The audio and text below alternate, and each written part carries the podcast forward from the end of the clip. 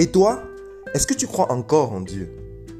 C'est la question qu'on a décidé de se poser dans cette aventure pour évaluer où on en est dans notre foi. Est-ce que malgré les épreuves, les challenges, les difficultés de la vie quotidienne, on a su garder la foi?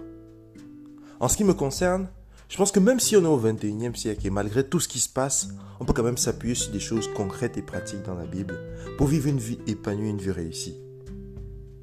Et le Siracide, c'est un livre qui nous aide un petit peu dans ce sens. Pas que, il faut aussi s'appuyer sur beaucoup d'autres livres fondamentaux de la Bible, mais le Siracide, c'est un petit bonus qui évoque justement des choses concrètes, comme c'est le cas dans son chapitre 34. Il nous parle des songes, mais en réalité, ça fait allusion aussi à tout ce qui est superstition, peut-être les spiritualités alternatives. Ça nous dit un petit peu ce qu'il faut en penser. Mais vous allez voir, Ben Sirac, l'auteur du livre, est particulièrement dû avec les songes. Il nous dit Les espérances vaines et mensongères sont pour les imbéciles. Les songes donnent des ailes aux insensés. Compter sur les songes, c'est poursuivre une ombre ou courir après le vent. Ce qu'on voit en rêve n'est qu'un reflet. La personne voit sa propre image. Peut-on se purifier avec une chose impure? Et trouvera-t-on la vérité dans ce qui est mensonge? Les prédictions, la voyance, les songes sont aussi vides que les fantasmes d'une femme enceinte. Alors ça peut paraître particulièrement difficile, mais si on fait l'effort de s'arrêter un moment, d'écouter, essayer de comprendre le fond du message, je pense qu'on s'en tire avec beaucoup de choses. On peut attaquer la chose sous deux angles. Un angle un peu plus matériel, un peu plus physique, parce qu'il y a de nombreuses études qui essaient d'expliquer les sons, qui essaient d'expliquer les rêves. Et on se rend compte que, effectivement, il y a ce volet-là, où les rêves seraient une sorte un peu d'accomplissement de ce qu'on n'a pas fait dans la journée. Ou alors peut-être le reflet de certaines de nos pensées.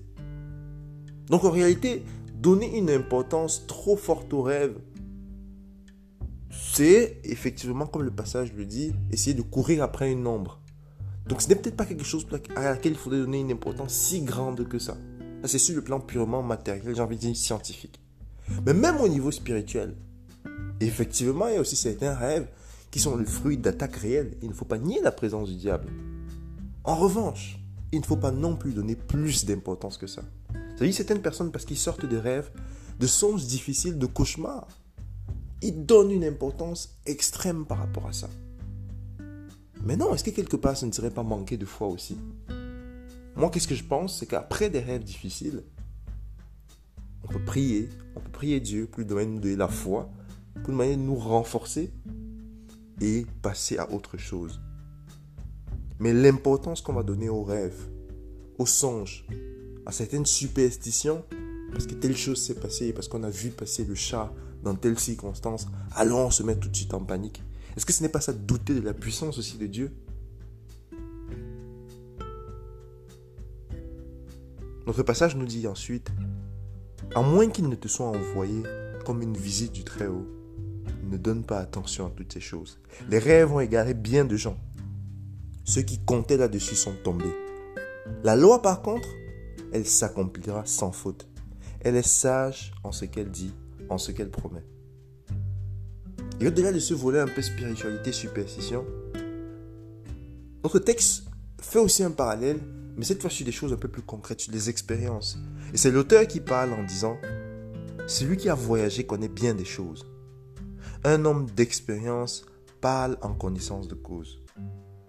Et ça, c'est le côté important des expériences tangibles, qu'il ne faut pas négliger. C'est-à-dire le fait d'avoir réellement vécu des gens, de s'être réellement rendu dans des endroits précis, d'avoir touché du doigt certaines choses. C'est ça qui apporte une vraie expérience dont on peut s'inspirer pas des choses qui sont uniquement le fruit de l'esprit. Ben Tirak dit J'ai vu beaucoup de choses et j'en sais plus que ce que je ne saurais dire. Donc pour moi, c'est, si vous voulez, aussi une invitation à prendre en compte chacune de nos expériences dans la vie. Essayez de faire en sorte que ce ne soit pas juste des choses qui passent, mais que ce soit des choses qui nous instruisent. Et s'il y a encore une meilleure chose, c'est pouvoir s'instruire des autres en les observant attentivement, en essayant de prendre ce qu'il y a de bon dans leur vie. Je vous laisse avec ça. Bonne journée.